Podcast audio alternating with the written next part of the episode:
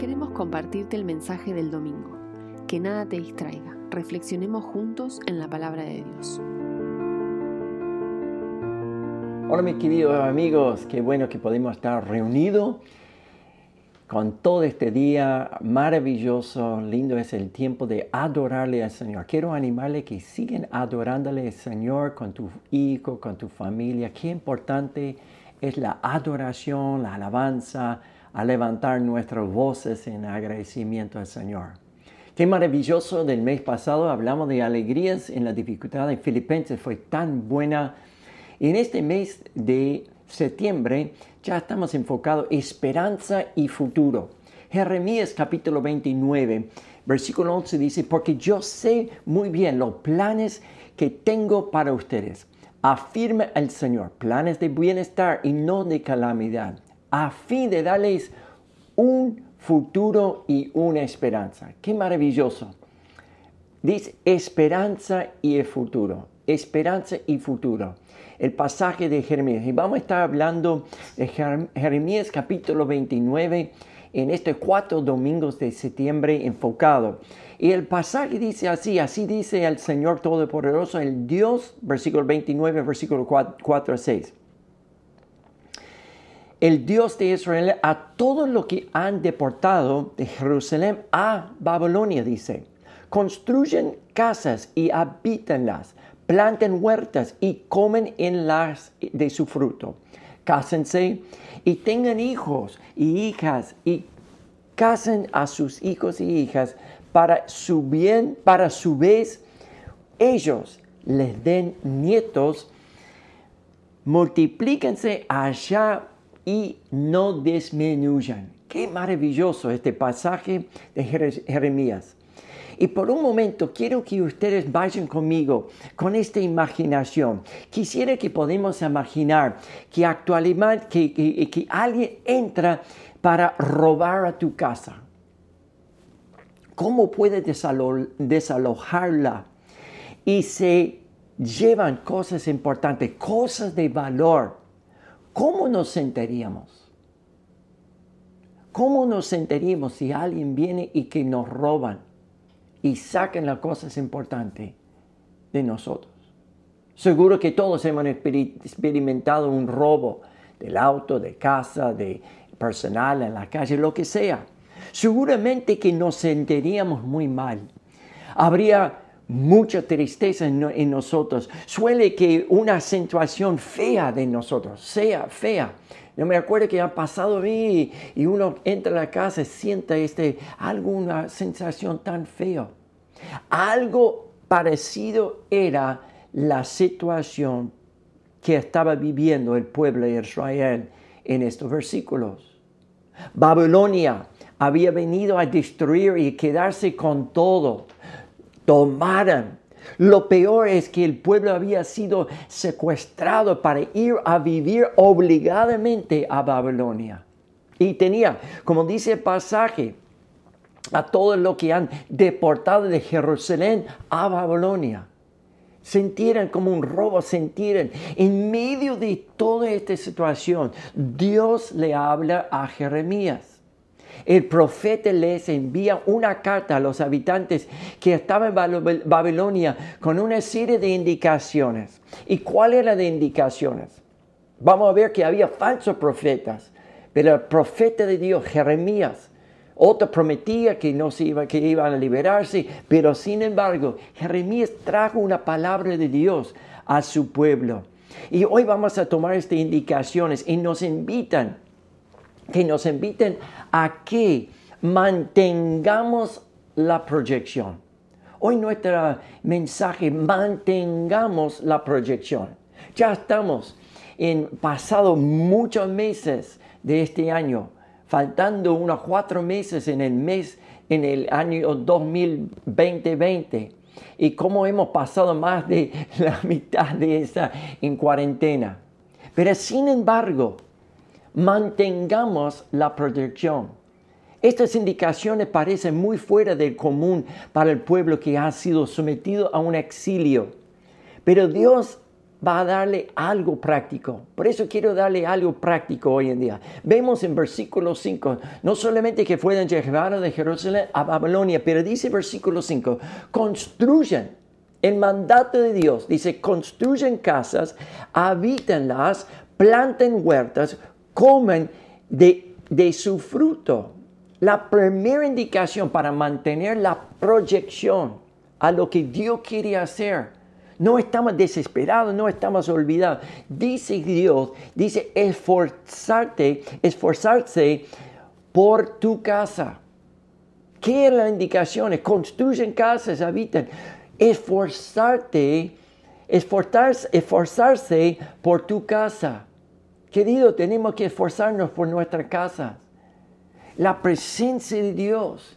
Si hay algo importante para la cultura en Israel, era la casa. En la casa se enseñaba la ley de Dios. En la casa había comunión. La casa era el centro tan importante. Estar en su país diferente en todo sentido. Sin embargo, Dios los anima a que hagan un esfuerzo por tener un lugar donde mantener sus costumbres y sus enseñanzas. La Biblia dice que estamos en el mundo, pero no somos de este mundo. Toda la situación que está pasando, estamos en este pero este no es nuestro hogar. Este no es el lugar de la presencia de Dios. Nosotros tenemos que hacer costumbres, enseñanzas con nuestra familia interno, con nuestros hijos y con nuestros nietos, con toda la casa con nuestro cónyuge, con los amigos, lo que sea. Y si estás solo, no importa, construye. En medio de toda esta cuarentena ha ocurrido muchas cosas dentro de las casas. En algunas han, sido de mucho conflicto, de violencia, dificultades. Pero también en otras han habitado reconciliación ¿Qué fue el mandato de Dios? Mantengamos la proyección en el mundo, esforzarse por tu familia, por tu casa. No es tiempo de bajar los brazos. Es tiempo, varones, que nosotros fortalecemos nuestras esposas y nuestros hijos. Es tiempo, mujer, que tú fortalezca a tu marido, es fortalezca a tu familia. Fortalezca a tus hijos, hijos que se fortalezcan que no vamos a amar. Esperanza y futuro en Dios, dice la palabra de Dios. Dios tiene planes en medio de ese reconciliar. Rechazamos toda esta violencia. Leí una estadística el otro día que subió mucho los índices en este tiempo, de pandemia, aún en los Estados Unidos, sobre lo que es el divorcio. Qué triste, porque la gente se encuentra con la realidad de la vida. ¿Qué tenemos que hacer? Esforzarte primero en tu casa, en tu propio corazón. Porque no podés proyectar ningún paz a otro si no tenés paz en tu corazón. Escuché la historia de un joven, de un hombre, no tan joven, pero ya se casó dos veces y, dos, dos, matrimonios. Y está por casarse en la tercera tratando de encontrar y personas que juntan con uno, junto con el otro, pensando que va a tener paz en el medio. Pero la paz viene por esforzarse en tu casa, en tu corazón primero. Él no va a tener paz en ningún matrimonio hasta que él tiene paz con Dios y con él mismo. Esforzarte. Mi pregunta es, ¿cómo está tu casa hoy? ¿Qué está sucediendo en tu hogar, en el hogar de tu corazón, hogar de tu matrimonio, en el hogar de tu familia con tus hijos. ¿Qué está pasando en tu hogar física? Es importante para mantener la proyección de nuestra casa esté firme. Donde la palabra de Dios, los valores, la pasión por Dios sea cosa que se enseña todos los días. Yo quiero animarles que tomen esta palabra de Dios. Jeremías también les dice que planten huertas y comen la fruta y comen de su fruto. Para que esto iban a necesitar paciencia, dedicación, esfuerzo. No se mete la semilla en la tierra y espera un fruto mañana. Es tiempo. Es tiempo. También quiero animarte en algo práctico, familia. ¿Por qué no toman el tiempo? Muchos lo han hecho, seguro que ya se hizo en su casa. ¿Por qué no toman el tiempo de arreglar la casa un poco más? Pintar si hay unas, alguna pared que necesitan pintura. Tomen el tiempo de, de, en familia a pintar la casa, arreglar, ordenar, poner nuevos pasos, nuevas cosas, porque dice construyan paciencia, dedicación, esfuerzo ordenar la casa, ordenar las cosas. Diciendo, no es la misma casa. Tu casa tiene que ser una casa llena de la presencia de Dios. Me acuerdo unos años atrás un hombre que me decía, odio mi familia, odio estar en mi casa. Qué triste. ¿Por qué no decirle, Señor, yo quiero esforzarme por mi casa. Yo quiero esforzarme. Quiero pedirle a Dios para que un hogar sea firme y para fortalecer un lugar se necesita esta paciencia, las cosas que no vienen de un día al otro. Los cambios son progresivos. Ustedes esperan que tu esposo, tus hijos, la familia cambien progresivamente. Siembra, siembra buenas semillas. En tiempo se van a ver buen fruto. No lo esperan enseguida, lleva tiempo para que tu hogar sea firme necesitamos tener mucha dedicación. A veces se necesita mucho esfuerzo y no se ven los resultados. Inmediatamente, queremos resultados inmediatamente. Pero no importa, hay que seguir trabajando, plantando, hasta que en algún momento ver el fruto arreglar el jardín. Ahora viene el primavera, arreglar la jardín, arreglar las plantas, pintar afuera, hagan algunas cosas. Es maravilloso. Si ya lo han hecho, disfrútenlo.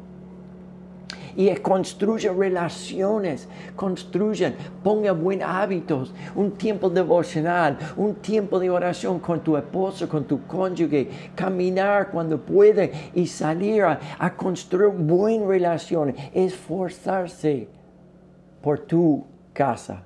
Ese fue el primer mandato a un pueblo que no estaban en su casa, no estaban en su situación, estaban de salir de Jerusalén a Babilonia. Sin embargo, Dios dijo, hacerlo cómodo donde estén. A veces el hombre está siempre mirando otra, otra situación. Si tuviera esa, si tuviera aquella, voy a estar feliz. Mantengamos la, la, proyección a decirle, hoy voy a esforzar por mi casa. No mañana, hoy voy a proyectar que mi casa sea la presencia. ¿Y cuál es la, segunda indicación para mantener la proyección que vemos en este versículo? Versículo 6 dice, cásense y tengan hijos y hijas. Casen a sus hijos y hijas para que a su vez ellos les den nietos. Multiplíquense allá y no disminuyan. Esta indicación la podemos llamar pensar en la siguiente generación. No pensar en solamente lo inmediato. Estar en exilio no es fácil. No es una situación cómoda. No estamos en un momento de, de comodidad con toda la noticia, todo lo que pasa. Al contrario, en una sensación, es una sensación deprimente que nos hace deprimir. En, es un cambio terriblemente negativo en este exilio. Sin embargo, Dios dice, pensar en, los, en la siguiente generación. Dice así, la pasaje, este pasaje que nos, nos, nos ayuda a pensar, Dios les está animando al pueblo a mantener la proyección en medio de esta situación. No pierda la proyección en tu caso, no pierda eh, la, la, proyección, no en lo que va a ser mañana o en los siguientes meses, pero ahora, ¿cuáles son las proyecciones? ¿Cuáles son nuestros planes de construir casa, de construir para la próxima generación?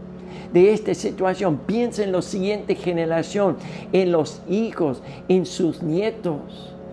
Estamos agradecidos por la familia. Si no tienen hijos, si no tienen nietas, adoptarlos. Hay tanto que necesita una, una buena adopción y adoptarlos como tus hijos. Con Daya estamos agradecidos a Dios, a, a nuestra nieta, ya cumplió siete meses y Eli está creciendo y, y, maravilloso ver su crecimiento. Era hermoso ver el crecimiento. Maravilloso nuestra nieto adoptivo le vi a verle crecer, a verle el crecimiento y nos esperamos el momento de abrazarle físicamente a esta persona, pero proyectamos y, mantenemos este contacto. Mantenga en la próxima generación. Recuerde cuál fue la indicación de Dios para Adán y Eva. Dice, multiplíquense y sean fructíferos. Vamos a tener muchos crecimientos pero la multiplicación es, multiplica en la próxima generación. No piense en uno mismo, piense cómo puedo ayudar a otro. No piense en, en, este hablar de las siguientes generaciones, hablar de otro, cómo podemos ayudar a otro. Porque a veces estamos tan pensando en mí, en mis necesidades, pero y los otros. Con esta palabra Dios nos está animando a que no solo piensen en lo que van a estar viviendo en ese momento, también, sino también en que piensen en lo que Dios va a venir y lo que Dios quiere, a los que van a venir después, personas que se van a afirmarse en Dios. Las personas, ¿por qué no te haga un ejército de uno a decirle, Señor, hay una persona que necesita mi ayuda? En mi grupo de vida, hay personas que no están asistiendo. ¿Por qué no levanta el tubo? ¿Por qué no levanta el celular? ¿Por qué no le manda un mensaje? ¿Por qué no lo llamas a decirle por qué te esperamos? Necesitamos que vos estés presente en nuestro grupo. Te extrañamos. Este es mirar a la otra generación, es mirar fuera de nuestro cuadro. El exilio no significa un punto de término. Dios les desafiaba a, a que el exilio comienza a ser un punto de comienzo. Un punto de comienzo sería un volver a empezar, a volver a empezar, decirle, Señor, ¿qué es lo que tú quieres hacer en nuestras vidas? Quizás hoy las fuerzas no sean las mismas que de las de enero o febrero. Quizás los proyectos que tenía pensado están por el suelo. Pero Dios nos anima a pensar en medio de esta situación de pandemia, que, que la pregunta es, ¿qué marca voy a dejar a la próxima generación? Esperamos que haya sido de bendición para tu vida y te animamos a compartirlo con alguien más. Recuerda, la iglesia sos vos.